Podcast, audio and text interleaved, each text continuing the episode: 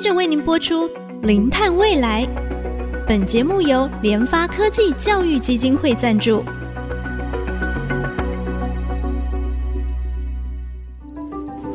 前瞻能源新方向，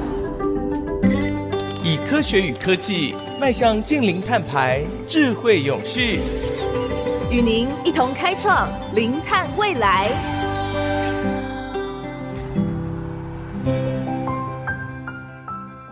各位听众朋友，大家好，这里是 IC 之音竹科广播 FM 九七点五，欢迎收听我们零碳未来节目第三十四集的播出。我是主持人贾欣欣。当我们积极的发展再生能源的时候，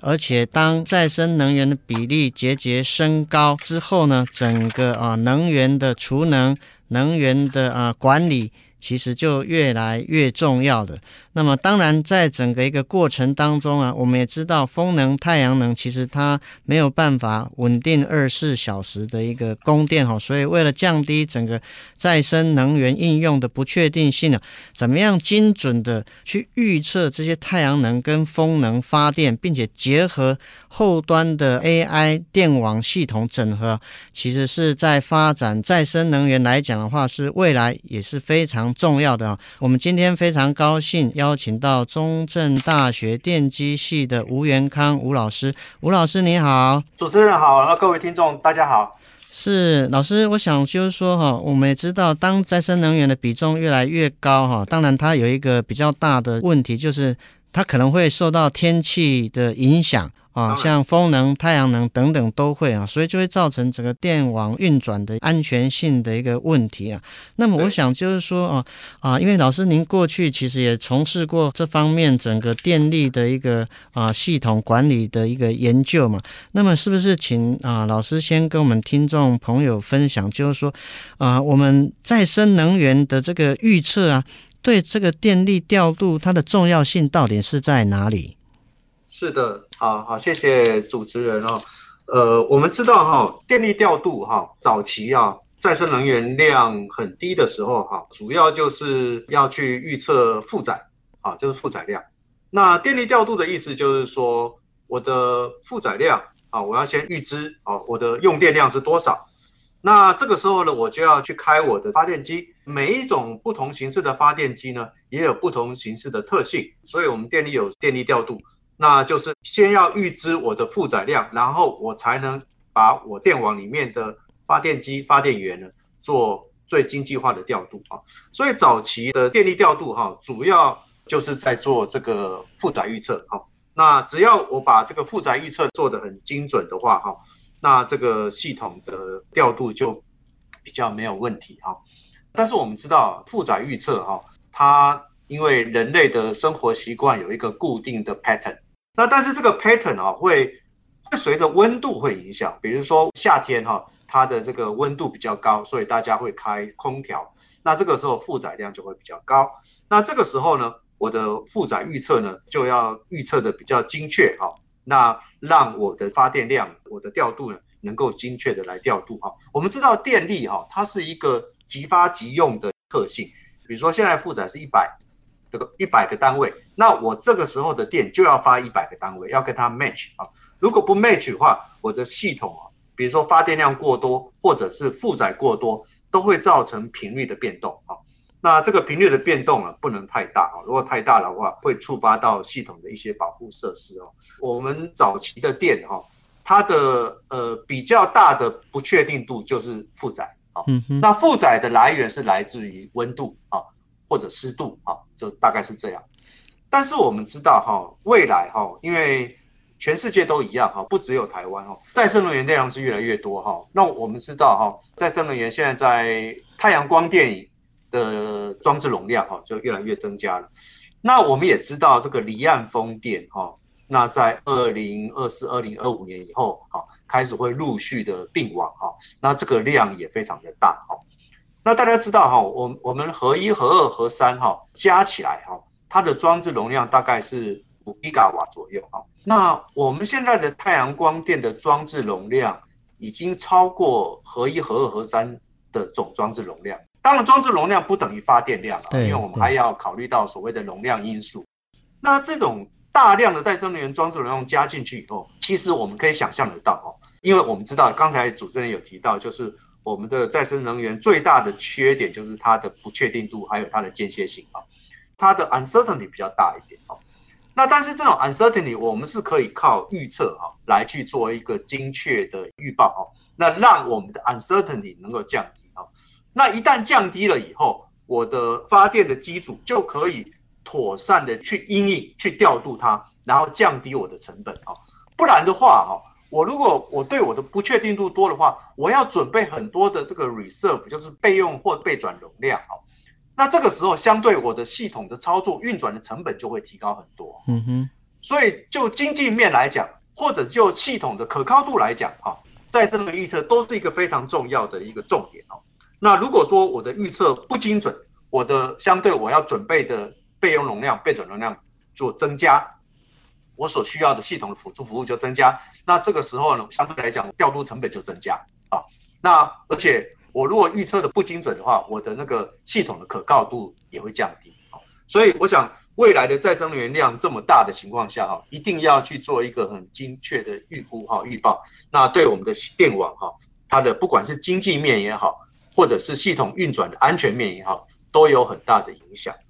是哈，老师刚才提到，就是说再生能源，特别是风能、太阳能，当未来的发展越来越多的时候，整个它的这个发电量越来越高，其实它的不确定因素其实就更重要哈，因为我们要用多少电，以及发多少电，就刚刚老师提到即发即用这样的一个概念。在整个再生能源结合一些预测资料，其实是非常非常重要。那、啊、老师，因为刚刚好，其实我是学气象预报，太阳能光电发电，当然在中南部是比较多。如果说大环境是偏西南风的时候，那么在午后就比较会容易有一些午后的雷阵雨出来，哇，就 shut down，就是太阳能发电的量其实就明显的降低啊。那当然对风能来讲的话，啊、有一些我们在台湾的海峡上面这些啊。离岸、近岸的这个风场，如果说是秋冬季，特别冬天有大陆冷气团南下的时候，那个海峡的这个风又太强，那有时候其实它又不能运转，或者是有时候有台风来的影响哦，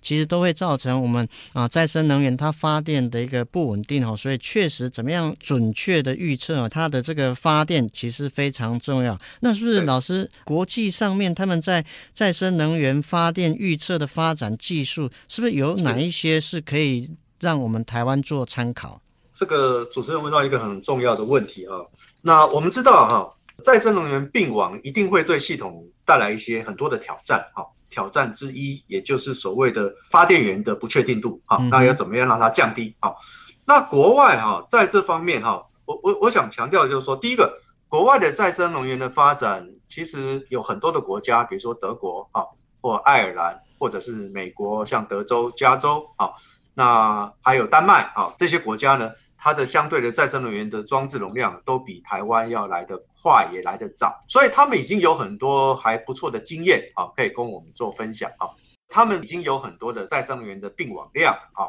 那甚至有些国外的一些岛屿啊，它的并网量的 penetration 啊占比已经非常高了啊。他们也有很多的预报的经验啊，包括风电哈，它最重要的就是风速的预报啊。嗯哼。那我们知道风电的这个发电量会跟你的风速的三次方成正比啊。对。所以呢，呃，风速预报的准，那风电相对来讲就预报的很准啊。我们也知道太阳光电主要是跟照度有很大的关系啊，所以说照度的预报越准啊，那我们的太阳光电的量也越准啊。那我们也知道，在欧洲哈，欧洲我们知道它的气候变化是蛮大的哈，所以欧洲的气象预报一向都是在全世界都是非常顶顶尖顶端的哈。所以再生能源呢，他们现在在欧洲地区哈，那我所知道的哈，他们有很多的气象预报的单位啊，不时的在做一些风速啊，还有照度的一些预测啊，那再结合一些。我们讲的统计的方法，或者是 AI 人工智慧的方法，啊，来去做一些不同的 model 啊，特别是一些所谓的 ensemble 或者是 hybrid model 啊，因为每一种 model 都有它的优点和缺点啊，所以他们常常会做一些 hybrid 或者是 ensemble，就是把它结合啊，combine 这些不同的这个这个 model 啊，不管是气象的 model 也好啊，大气的 model 也好。或者 N 我们讲 NWP 哈，Numerical Weighted Prediction 的 model，或者是一些 statistics 统计的嘛，的是的统计的 model 哈，它会取长补短啊，那把这些 model 呢 combine 在一起啊，那得到一个更精确的 model。那当然这个 case by case 啊，每一个地区有每个地区不同的特性啊，包括风速还有照度的特性啊。那再来还有一个很重要的概念，就是说国外其实我们知道电力啊，已经有很多所谓的电力交易啊，电力市场。所以他们已经变成一个 electricity market 啊，一个一个市场啊。那这个市场的意思就是说，呃，大家来来竞争，来竞标啊。那就是说，这个时候呃啊，我要竞标明天的发电啊。那我我再生能源也一样要跟人家 PK 啊。那我跟人家 PK，我如果说没有办法预报的像一般传统的机组，传统机组我只要备好我的我的燃料，我就可以非常准确的知道说我要发多少电，我就可以 schedule 的这个 power power plant 好，very very accurately。但是呢，如果是再生能源的话，如果你不把预报预报的准的话，对，你你怎么去竞标，对不对？特别是在一些电力市场，那它必须要 follow 这个市场的规则，甚至这个市场还有一些一些处罚的机制啊，比如说你你原本说你你要卖电啊，卖卖一百 mega 瓦的电。结果你你发不出来这些电，你只发了五十 mega 瓦的电啊，那你要受到一些处罚啊。类似这样的机制，导致再生能源业者不得不把它的预报呢做得更精确，对，更精进啊。所以呢，国外在不管是在呃早期我刚刚讲的这个数值天气预报啊的模式，或者是统计 AI 的模式，或者是电力市场的一个交易的一个机制底下。都 push 他们必须要把这个再生能源的预报做好来。好，是是，谢谢老师啊。从影响这个风能、太阳能的气象因子，从气象模式的预报，乃至于他们有一个这个自由的电力的一个交易，在交易市场上，其实就需要提供一个稳定的电源，就 push 他们，其实就更需要去精进他们整个啊电力的一个预测。技术哈，那我想我们节目先进行到这边，我们休息一下，稍后再回到我们零碳未来节目的现场。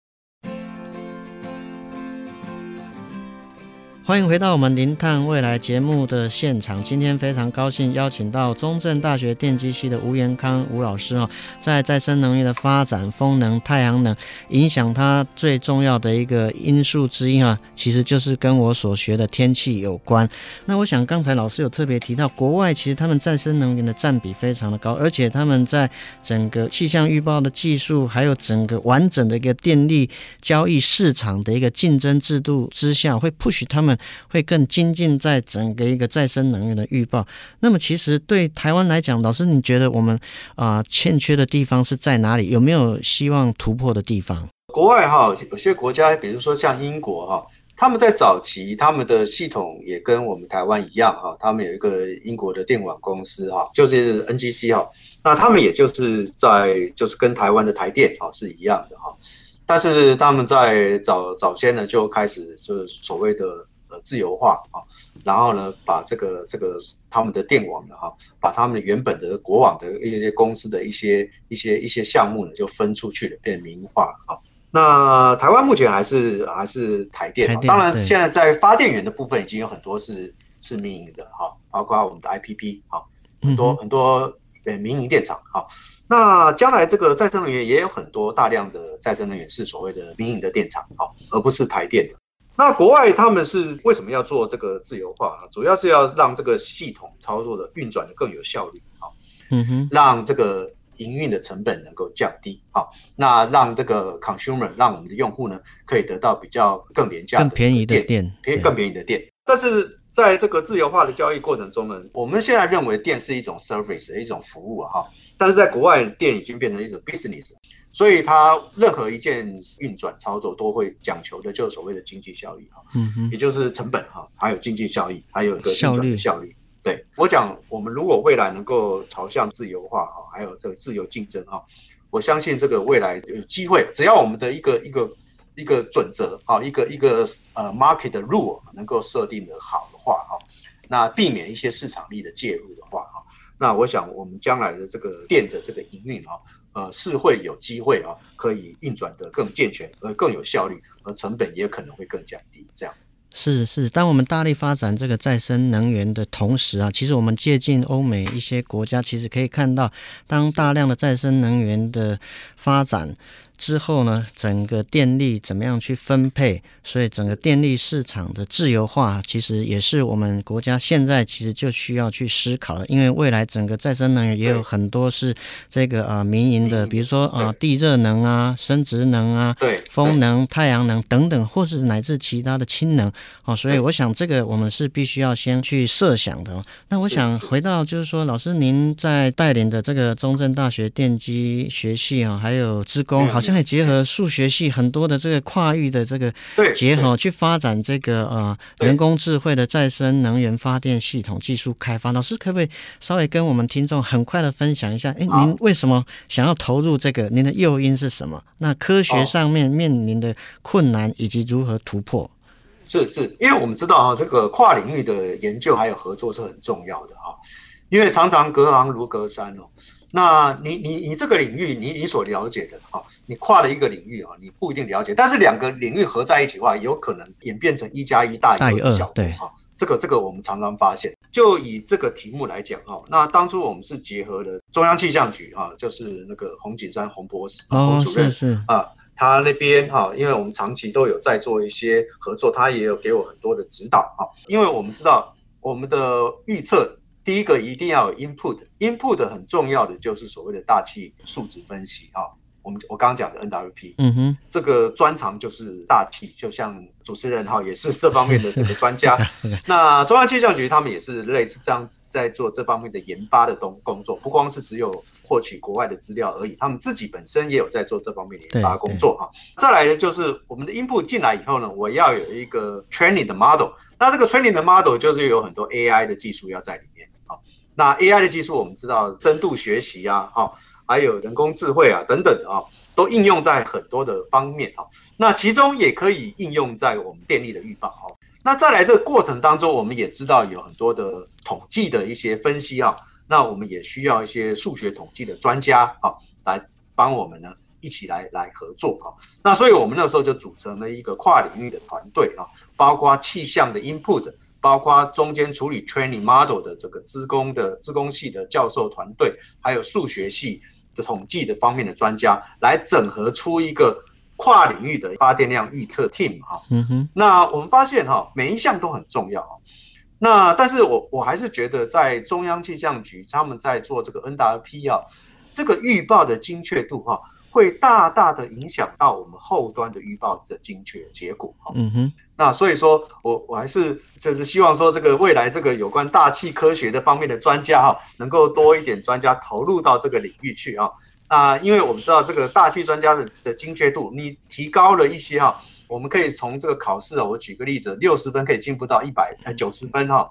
那我们这个统计啊，这个 AI 啊。这个很努力的做，大概就是从九十分进步到九十五分、九十六分这样的一个 level 哈。所以中央气象局，特别是在那个太阳光电的照度预报哈，如果能够预测的更精确的话哈，对我们未来这个再生能源预报会有很大很大的加分的效果。是是哦，其实老师一直学到气象，让我觉得我非常是是 与有荣焉。所以，在主持人的专业才是才是最主要的核心啊。我想就是说，呃，其实老师刚才提到，其实整个跨领域啊，因为其实在整个要抢救地球大作战，我们要解决地球太多的温室气体的排放，其实它基本上其实就是一个跨域整合的一个问题哈。所以要结合各个不同领域的专长、专家学者啊，以及相关的一个技术团队哦，共同来啊进行这个抢救地球大作战，其实也是我们这个零碳未来节目的一个很重要的一个本质哦。所以，那老师您的专长其实就是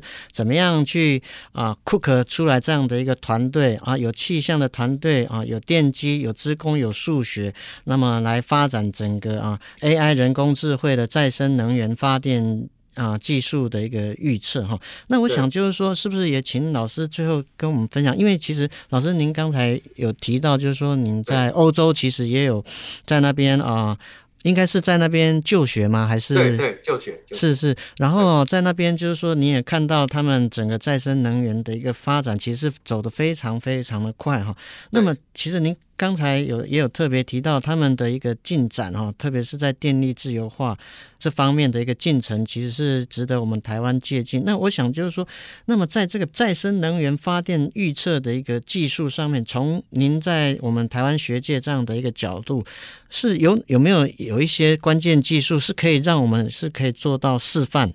示范的一个阶段？那么如果说我们啊、学研界的这个技术，如果实际进入到实际这种电厂这个营运，有没有一些难题是需要待解决的？是，呃，我们知道再生能源有几个重点哈，呃，第一个就是我刚刚提到的，你要选择什么样的呃输入因子啊？你的你的模型，你的训练模型需要有一些 input 啊，你的 input data 是什么啊？那这个 input data 包括了暗场的资讯啊，包括它的过去历史的发电量，还有包括暗场的量测的一些照度啦啊、温度啦啊、模组温度等等的啊。那另外呢，就是一个很重要，就是我刚刚提到 NWP 啊，就是呃气象的对气象的预报的这些呃所谓的这个照度预测啦，呃风速预测啦啊。那这些东西，这个是第一个啊，就是这个 input 的，我们我们常常在讲 garbage in 啊，garbage out。如果你的 input 的不好的话，你的 training 出来的结果也不会好。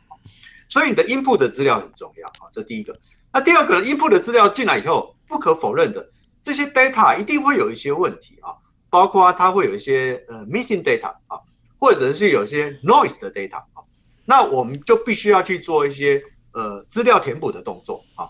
那还有去去做一些去杂讯的动作，还有去做一些呃所谓的分类的动作啊，怎么去做一个个天气的分类啊？我们统称为所谓的资料处理，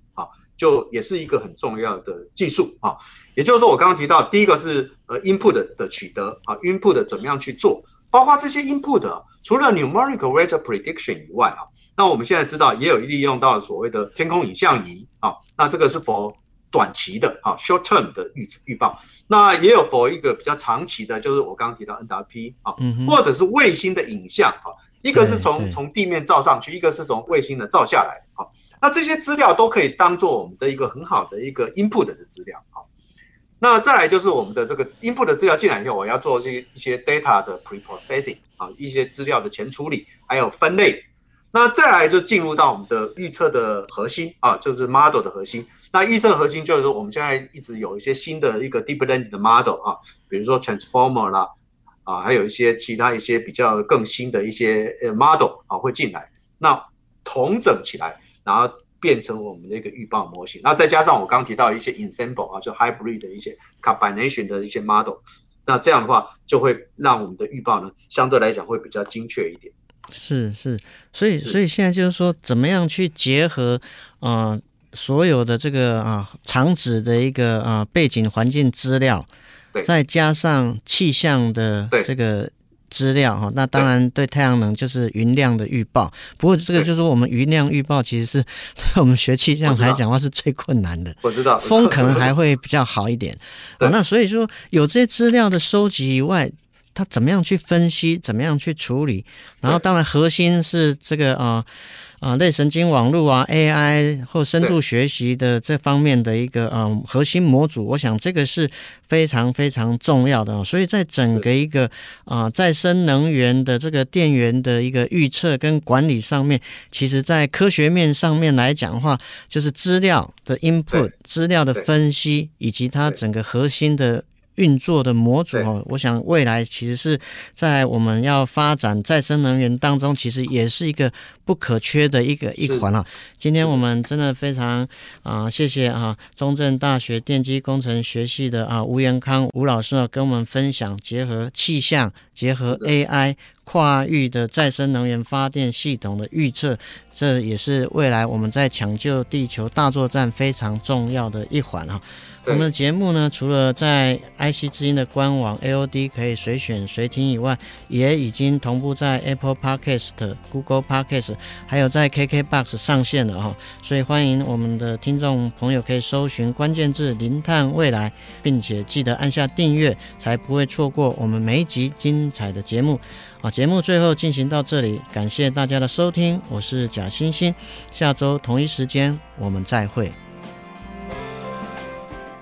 本节目由联发科技教育基金会赞助播出。联发科技教育基金会邀您一起响应近零碳排，以知识驱动更好的未来。